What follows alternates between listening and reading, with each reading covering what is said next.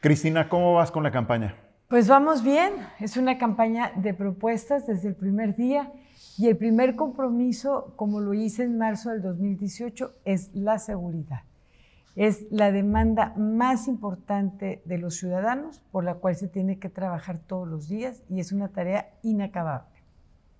¿Cómo van las encuestas? Vamos bien. Las encuestas reflejan que estamos arriba.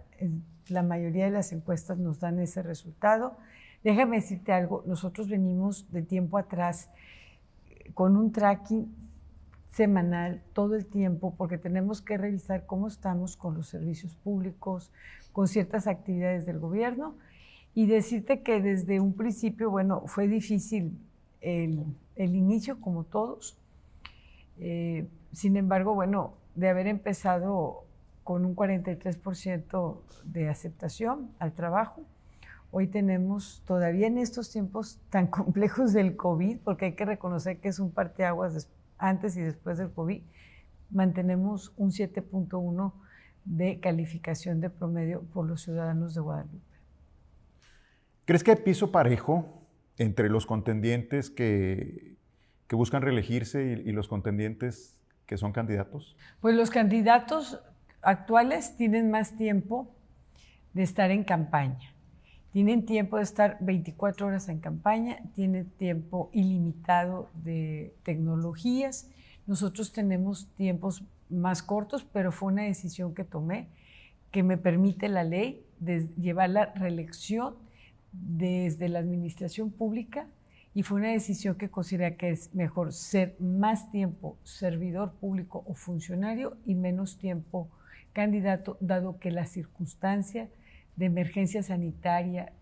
Todavía estamos con la expectativa de que pronto iniciará la aplicación de la vacuna.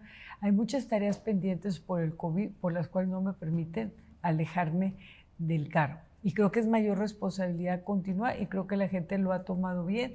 Se hizo un análisis de opinión y la gente considera que era mejor que afrontara la candidatura desde desde la administración pública, a ser más tiempo funcionario y menos tiempo candidato. Entiendo que tú como Miguel Treviño están, eh, son alcaldes en funciones que a la vez están eh, en, esta campaña, ¿no? Sí, así está también César Garza en Apodaca. Y bueno, pues este, lo pensamos, lo analizamos, lo reflexionamos. primer término, tienes que reflexionar qué te permite la ley. Eso es fundamental. Y la ley permite la reelección y es muy clara y lo puedes llevar desde el cargo de administración pública. Además, no tenemos ni por qué asombrarnos, sucede en muchas democracias de otras sociedades, como en Estados Unidos, en Europa, en fin, no es nada nuevo. ¿Esto no te da ventaja frente a tus adversarios? Es decir, eh, con los recursos públicos y la información privilegiada. No, más bien lo que te decía es que tienes que atender más tiempo la responsabilidad o el mandato que tienes constitucional y menos tiempo para hacer campaña. Dame cinco razones por las que te quieres reelegir, Cristina. Primero, siento un enorme reconocimiento por los ciudadanos de Guadalupe. Gracias a ellos, a lo largo de muchos años, he, podido construir un proyecto de vida política. Son más de 30 años de servicio público. He estado con ellos en muchas campañas en elección. Y además es muy bonito cuando me encuentro aquella líder que la conocí, no sé, de 30, 40 años y, y verla ahora, pues con el paso del tiempo, con ese ánimo y siempre anima y me dice, ¿te acuerdas, Cristina, cuando llegaste por primera vez aquí a esta colonia y que caminamos juntos y que no teníamos servicios públicos y que nos ayudaste a gestionar? Pues son recuerdos muy importantes y eso habla de una lealtad y fidelidad política hacia las familias de Guadalupe y un reconocimiento y gratitud por siempre que siento por ellos. ¿Y las otras cuatro razones? Las cuatro razones siguientes por un sentido de responsabilidad. Son los tiempos más complejos de la vida de las personas, de la vida institucional de un país. Socialmente, en verdad, es tan complejo lo que nos sucedió con el COVID que de un abrir y cerrar de ojos cambió todo ello. Y entonces hay que enfrentar una serie de desafíos diarios, desde una crisis de emergencia sanitaria, una crisis económica. Es un tiempo también de lealtad, es decir, a ver, ellos me han dado enormes satisfacciones a lo largo de una trayectoria en el servicio y esto me permite seguir trabajando con la pasión como cuando inicié mi primer campaña en 1991 en Guadalupe.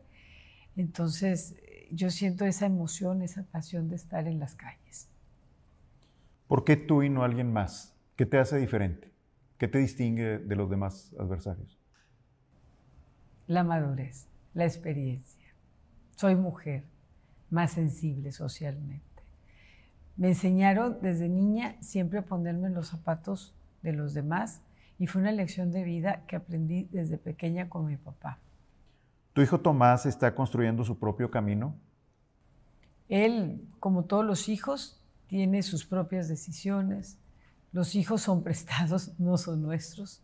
Así que tiene su propio proyecto personal, su desarrollo profesional, es exitoso, ha ocupado cargos importantes de elección popular. como profesionista me parece sumamente competente. En fin, sus decisiones son personales y solamente le pertenecen a él. Solo soy su mamá. ¿Le pesa mucho tu imagen? No, somos mamá e hijo como en cualquier familia, no tendría por qué pesarle ser mamá. Creo que tenemos una gran comunicación y puedo decir que es un buen ser humano, un hombre inteligente y noble, un buen padre de familia y sobre todo un profesionista muy comprometido con su tiempo.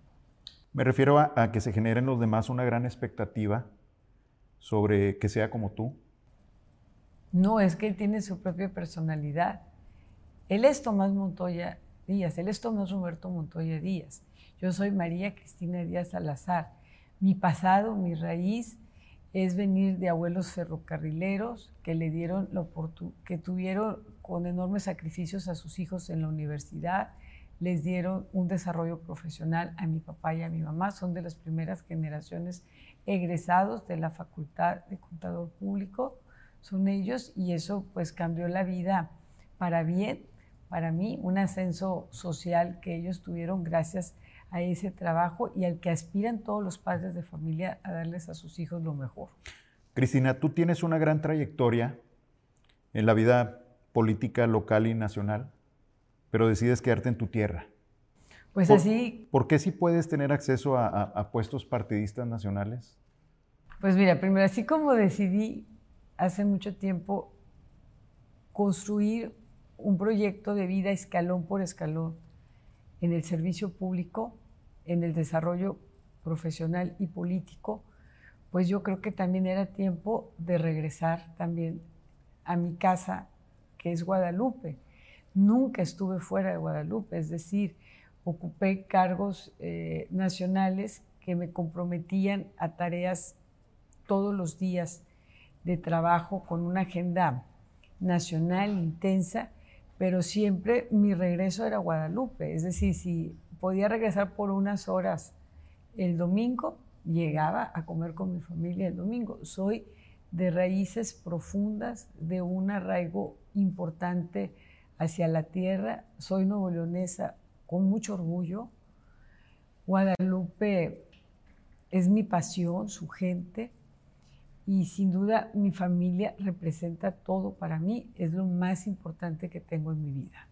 ¿Cómo te dejó Paco Cienfuegos el municipio? Bien, con estabilidad. Mira, déjame reconocer que uno de los grandes proyectos fue la iluminación de más de 60 mil lámparas LED y fue el primer municipio que cambió del sistema de lámparas blancas a lámparas LED. Y eso, bueno, es un gran avance que tenemos en todas las colonias de Guadalupe. Cristina, ¿qué es lo que te mueve a gobernar? El servicio, la gente. Transformar el entorno de las personas, servir a los demás. Me enseñaron también desde niña. Es decir, yo vengo eh, de la orfandad de madre de 18 meses. Mi abuela paterna me enseñó a compartir. Eh, gracias a Dios, pues viví en un hogar que pues tenía todo y me enseñaron a compartir desde niña los juguetes, las mejores eh, muñecas, en fin, todo me enseñaban desde pequeña a compartir y eso con el tiempo fue desarrollando en mí pues una vocación por el servicio público, porque la fuerza o el poder político o público es para transformar, es para cambiar y es para lograr, ¿por qué no decirlo? Hacer sonreír a las personas, encontrar en ellas eh, una mirada de aprobación, una mirada de ánimo cuando se pierde todo. Entonces, la verdad, eh, esta ha sido mi vida y, no me concibo de otra manera. ¿Qué es lo que más necesita la gente de Guadalupe? En estos momentos, empleo, trabajo, reactivar la economía. No nomás aquí, en Guadalupe, Nuevo León y en México. La reactivación económica es importante para la generación del empleo. Solo el empleo le puede dar bienestar a una familia. Gobernarías un municipio con finanzas muy apretadas y la situación económica no es nada fácil. ¿Cómo la vas a resolver? Se está gobernando así. Desde que llegó la pandemia nos trajo una crisis económica en, las en el bolsillo de las personas, en las familias, en las empresas, en los negocios, en los gobiernos. O sea, es tiempo de crisis. Hace un momento comentábamos que son tiempos del apocalipsis, apocalíptico lo que hoy estamos viviendo, pero ese es el desafío que tenemos que enfrentar todos los días. Tú enfrentas el desafío de no enfermarte por COVID, de no contagiarte.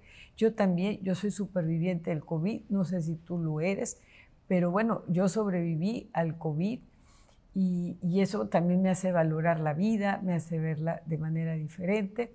Pero yo creo que todos hemos aprendido con el COVID dos cosas. El valor de la salud el valor que tiene la salud comunitaria, que vuelve a una comunidad productiva, a una sociedad, y por supuesto la familia. Es decir, a partir del confinamiento, de nuevo reaprendimos a vivir en familia, a convivir 24 horas en familia. Y en mi caso, junto con muchos servidores públicos, enfrentamos al COVID y salimos desde el primer día de la calle con el programa Proteger a tu familia y entregamos apoyos de alimentos, apoyos a los más pequeños. Todo el tiempo nos mantuvimos. Es más, durante los primeros días fue una experiencia muy importante. No había nadie en la calle. Ni los perros te ladraban cuando llegabas a una casa. Todo el mundo estaba apagado. ¿Quién considera realmente tu competencia? Rumbo a la alcaldía de Guadalupe. ¿Está en la boleta? La competencia sería pues eh, la reelección, es decir, hoy hay que trabajar y, y, demostrar por qué somos de nuevos merecedores de ser votados en la boleta. Y creo que cada elección, con mucha humildad, uno acude no solamente a pedir el voto, sino a reconfirmar tu trabajo político. ¿Quién o quiénes consideras tus enemigos? No, no tengo enemigos, tengo adversarios. Y no los he tenido ahorita, los he tenido siempre. Y creo que el enemigo más fuerte que enfrentamos a veces es la soberbia, el pendenciero, el mentiroso, el que habla verdades a medias, el que no se conduce con veracidad. Esos son los enemigos diarios que uno enfrenta en este medio. ¿Qué opinas del PRI en este momento? Pues somos un partido que se mantiene activo y que está trabajando por recobrar la confianza de la ciudadanía a través de los, del trabajo que realizamos todos. Queremos recuperar pues el, el liderazgo para gobernar y mantener, por supuesto, el poder público para transformar. Hoy vivimos en verdad una situación muy difícil, es decir, muy compleja. Esta crisis económica ha traído una inflación importante y algo que me preocupa mucho. Yo no he visto un plan eh, económico que salvaguarde los intereses del bolsillo de las personas y creo que tampoco de las empresas, de los negocios. Y en verdad, uno de los graves problemas de esta pandemia es el económico y tenemos que, de nuevo, encender el motor, crecer económicamente para darle la estabilidad a la gente que, que hoy vive y sufre por falta de economía, una inflación altísima, es decir, aquella mujer que tiene que seguir administrando el hogar con menos recursos, con menos ingresos, las mismas responsabilidades y con una inflación galopante. ¿Qué está haciendo bien y en qué se, ha equivocado Cristina Díaz? Pues todo el tiempo lo importante es que estamos trabajando, estamos trabajando con la gente, estamos en la calle, pero no es Cristina Díaz. Cristina es con un equipo, con un equipo de, de gente trabajadora, de gente comprometida con su comunidad y que busca siempre atender a la gente, de servirle a la gente. ¿Cuál es tu opinión del gobernador Jaime Rodríguez Calderón? Es el gobernador de un periodo 2015-2021 y ha enfrentado crisis importantes. La última, además del, del COVID, es sin duda los incendios forestales, que es una tragedia para todos perder nuestros bosques. ¿Y cómo lo ves? ¿Ha estado haciendo bien su trabajo? Pues ahí está, en estos tiempos, en verdad, recuperar lo más hermoso que teníamos de la sierra, pues nos va a llevar 30 años. A veces lo digo con toda la seriedad que amerita, porque me duele, me da tristeza y digo, me tocará ver de nuevo lo verde, de esta sierra hermosa, de sus bosques. Me tocará de nuevo asistir por el camino de la laguna de Sánchez, ese paraje tan hermoso que hoy seguramente está apagado y desbastado. O sea, la recuperación es este, cuesta arriba. O sea, nos va a llevar mucho tiempo recuperar de manera natural nuestros bosques, volver a replantar árboles, pinos, este, con qué vamos a recuperar la fauna y la flora, el oso negro que se ha perdido, los jabalíes, este, en fin, me puede mucho. Cristina, ¿cómo harías mejor o diferentes las cosas en Guadalupe? En esta época que viene, que se agrava la crisis económica, se agrava, digo, tanto para los municipios como para... Pues como todo tienes que ponerle prioridad y el ejemplo me, me lo dan todos los días las mujeres de Guadalupe, me lo da la jefa de familia, la esposa, la madre de familia que tiene que administrar en su hogar con menos dinero y que pone prioridades y que le da la estabilidad a la familia, que le da el ánimo moral para salir adelante. Esas mujeres son un ejemplo. En verdad, imagínate que se perdió el ingreso y que tienes el mismo gasto que atender ahora con menos dinero y vuelvo a repetirte, con una inflación terrible, pero tienes que cumplir con tu responsabilidad y ese ejemplo que ellas dan todos los días de estabilidad en sus hogares, ese es el mejor ejemplo para gobernar Guadalupe. ¿Quién consideras que ha sido el mejor alcalde de Guadalupe de todos los tiempos? Pues mira, yo creo que uno de los mejores, no alcaldes, pero sí creo que el fundador de Guadalupe, Barbadillo, llegó a Guadalupe con carácter, porque pues no era fácil venir, porque era abogado de España, y, llegar y, a una tierra inhóspita que no conocía, dominó la tierra, llegó acompañado de tlaxcaltecas, eh, fundó la villa de Guadalupe.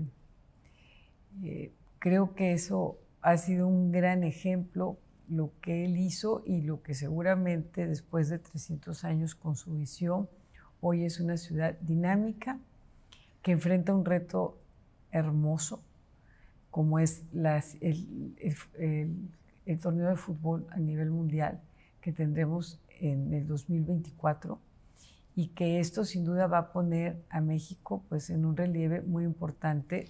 De 2024 a 2026 son los preparativos para el Mundial. Es más, desde ahorita nosotros tenemos que revisar, pues construir proyectos, estrategias, porque Guadalupe será una de las subsedes y estará en los ojos del mundo. ¿Estaría dispuesta a negociar con otros partidos con tal de ganar la alcaldía? Yo he hablado desde hace tiempo de la necesidad, porque Guadalupe es una sociedad plural y creo que eh, el tema ha sido cómo integrarnos todos.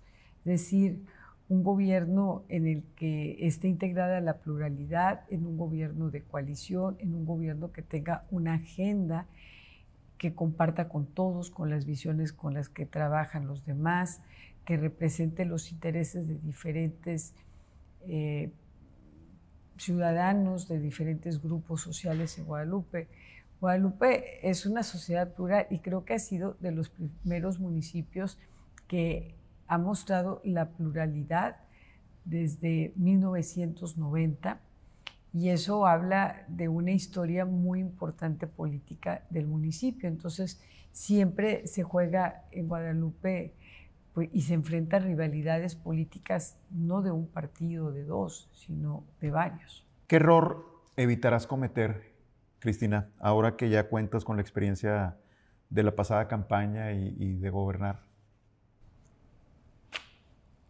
Pues yo creo que hoy más que nunca es caminar todos los días, escuchar a la gente, eh, ponerme en sus zapatos, sentir cada vez más las necesidades para no estar en verdad haciendo planes que a veces no se construyen desde la comunidad. Es decir, tenemos que tener gobiernos más participativos, presupuestos participativos, donde la gente tome las decisiones y creo que todos hemos aprendido a convivir primero en la pluralidad, en la participación, con conceptos de transparencia, de fiscalización permanente.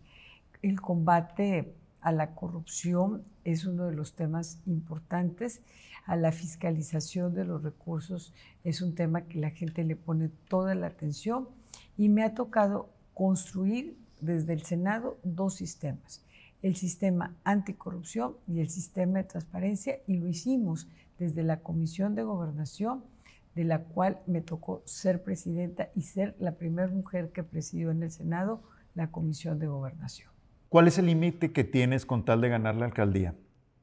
En caso de reelegirte, ¿qué, ¿qué, estás dispuesta a hacer? ¿Hasta dónde llegarías? Trabajar y trabajar y trabajar y trabajar. ¿Qué opinas de Adrián de la Garza como candidato a gobernador? Es el candidato con el mejor perfil para gobernar Nuevo León. Es el candidato que tiene la experiencia en seguridad. Es un candidato serio, formal, que con su experiencia como procurador logró disminuir en un momento tan complejo la inseguridad, saneó las finanzas de Monterrey. Él sabe que hay que, sanear las finanzas del Estado. Es un hombre con disciplina y confío que va a poner en orden a Nuevo León.